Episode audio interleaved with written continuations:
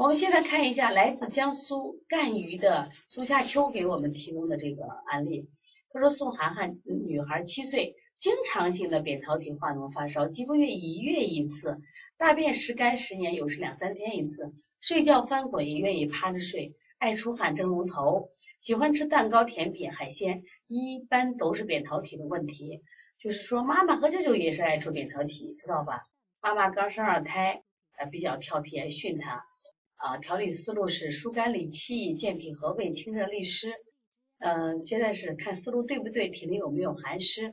首先，这个孩子的舌头呀，大家看到没有？第一个揪巴着的，看到没有？就皱皱巴巴，皱皱巴巴，中间还鼓，他一定有腹胀的现象，就是不通。不通的人才会出现什么呀？蒸笼头，上热下寒，蒸笼头。他也明显从胎上也看到了，你看。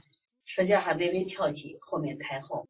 那第二个问题呢是什么呀？就是这个小孩呢，嗯，胎是逆胎，逆胎呢体内还是有湿气的，所以说他的扁桃体啊，首先我们讲，他之所以扁桃体发烧，说明他扁桃体发身体最薄弱这个地方，就这个地方容易出现什么呀？我们所谓的感染。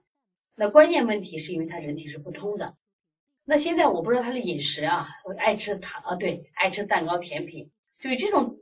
甜腻的东西容易体内产湿，因为我关这个临床课我讲了几次了，湿气就会加重人体的什么呀气滞，气滞以后又不通，热往上行，本来热应该往下降往上行。第二个，如果月月生病，那我也建议你去做一个就是就免疫球蛋白的五项检测，看他有没有过敏的东西，就老刺激他，刺激他，刺激他什么呀，导致了他。就是他的扁桃体容易什么，就是敏感，因为扁桃体是个免疫器官呀。就如果我们身体老是老是被刺激，它就会老刺激它。而这个小孩就目前舌像看说，你说他特别热吗？他特别红吗？也不红，是不是？但是能看到的，他确实这个舌头是鼓的，是皱巴着的，这应该是有气机郁结的。所以你这个思路还可以，但是我觉得要找原因来。其实我们以后啊调理的时候，不光是什么呀，就调理背。能看到的病因，我更要看到它背后的病因病机。饮食规避一下，一定要饮食规避，不能这样吃。我说老吃老吃啊，就出问题了。今天我跟那贵州妈妈说，我说的，我给你提几个建议，就出去玩啊。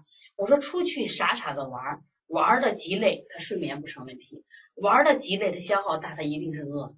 跟小朋友在一块儿玩的极快，所以他不他就没有不开心。我咋能生病嘞？我再给他外头玩，风风里来雨里去，他各种刺激受了，他怎么能生病？